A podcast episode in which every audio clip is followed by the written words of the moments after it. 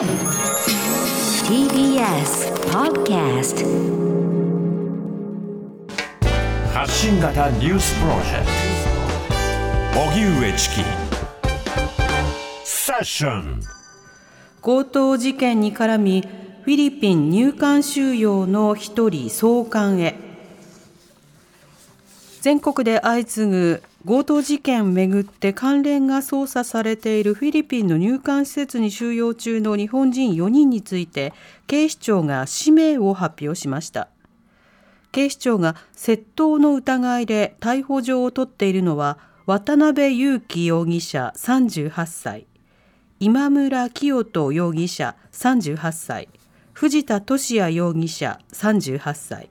小島智信容疑者45歳の4人です。渡辺容疑者らは2019年に東京足立区の高齢の男女に嘘の電話をかけキャッシュカードを盗んだ疑いが持たれています。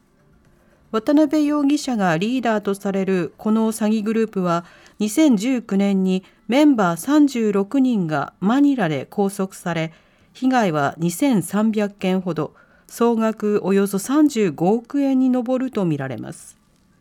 警視庁は4人が一連の強盗事件でも指示役などをしていた可能性があるとみて捜査しています。一方フィリピンのレムリア法相は記者会見でこの4人のうち1人を明日までに強制送還できる可能性があることを明らかにしました。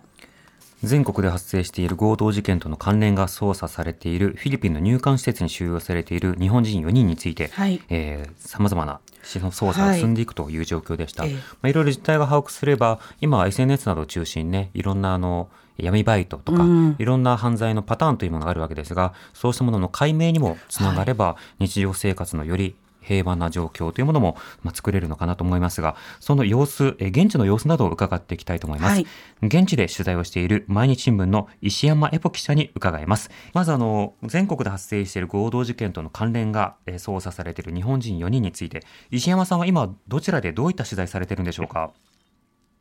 はい、あの、私は普段バンコクで記者をしているんですけど、今回はあの、フィリピンの首都マニラに飛びまして、えっと、時期の中心となっている日本人が収容されているビクタン収容所、はい、あと収容所を管轄する司法省、日本でいう法務省ですね、こちらを取材しています。あの、今は司法省の正面玄関前にある、えっ、ー、と、記者クラブみたいな場所から、あの、えっ、ー、と、取材、こちらに、えっ、ー、と、出演させていただいてます。うん。改めてこのビクタン収容所というのはどういったところなんでしょうか？えっ、と、ラジオ地域の方が想像しやすいように言いますと、えっと、国際空港から5キロほどの位置にありまして、はい、えっと、警察の施設が、あの、いろいろと集まった、その中にある、あの、収容所です。で、この施設の、あの、警察の大きい施設の中には、その、射的というか、あの、射撃ですね。はい。の練習場があったり、あの、してですね、この射撃の音が、あの、銃声としてすごく聞こえていて、で、この射撃の銃声パンパンっていう音と、あとその、的に当たって瓶というかガラスが割れる音が、かなり、あの、頻繁に聞こえるような場所です。はい、で、あの、収容所自体は、えー、定員は140人ですが、えー、中には300人から400人ほどが収容されていると言われていて、うん、まあ、過密状態、多くが雑魚寝をしているというような状況だそうです。うん、で、えーまあ、ご飯もですね、拳代の半分程度のものしかもらえないと言われていて、はい、あの、欧米のメディアは、あの、まあ、ここの施設に、あの、中に入ってこれまでに、あの、取材した映像などがあるんですけど、えー、まあその収容された人たちの声として、まあ銃声を聞き続けるストレスとか、うん、まあその住環境が、あの、とてもひどいので、ここは人が住む場所ではないというような報道をしています。うん。うん、ただ一方で、今回の事件で分かったのは、まあこの収容所内でも、えー、職員にお金を渡して、例えば10万円払うとエアコンのある部屋に住むことができるですとか、はい、あの、施設の食べ物は食べずに、まあ、いわゆるウーバーイーツみたいなものでですね、マックやケンタッキーの出前を取ることができる。で、この中で、あの、携帯を入手することもできるということで、えー、まあ、その住環境が、すごく悪いという報道がある一方で、まあ中でその職員に賄賂を渡すという形で、全く違った生活をしている使用者がいるという感じです。うん。そこはもうお金次第で変わるということなんでしょうか？そのようですね。あの、私たちが、あの、取材した中で分かったのは、えっと、強制送還がもうすでに決まって、この日に送還されますという日時が決まっている人に関しては、はい、携帯の所持が認められているとのことでした。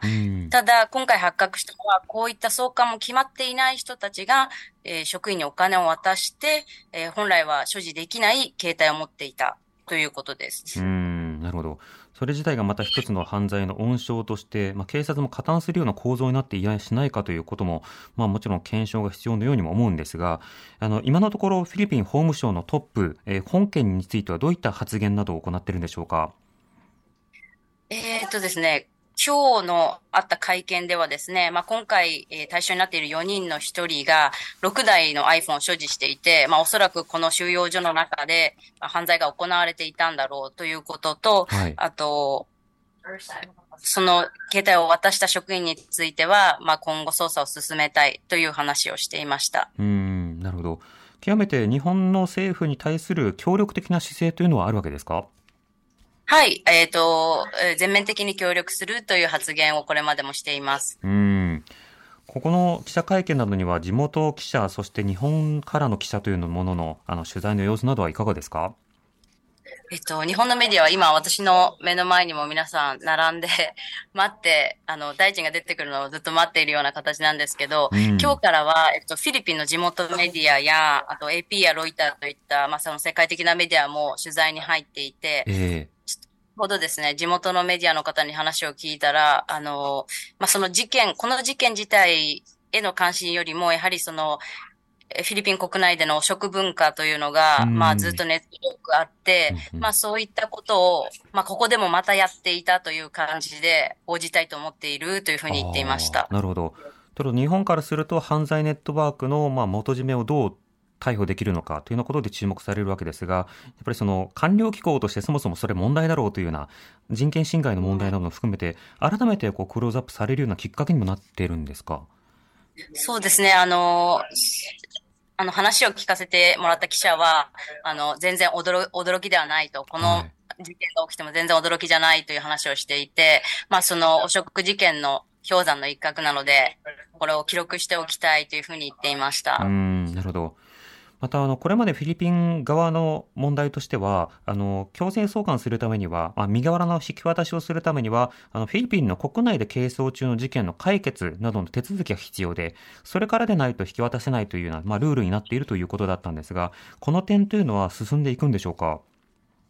はい、あの、今日の会見の中でではですね、えっ、ー、と、この4人のうち1人に関してはもうすでに事件が解決していますという説明でした。はい、で、この解決している事件というのは、えっ、ー、と、実際にその収容されている人の彼女が、まあ、交際相手の女性が訴えていたのですが、うん、まあ、この女性はたびたび収容所を訪れていて、この収容所内のあの、収容されている男性と、まあ、キスをしたりしていたということで、はい、まあ、おそらくこれは、あの、国内に留まるための、まあ、偽装の、あの、事件なんだろうというふうに判断されたと、説明がありました。うんうん、なので、えっ、ー、と、この事件に関しては、えっ、ー、と、まあ、明日、もしくは明後日にも、あの、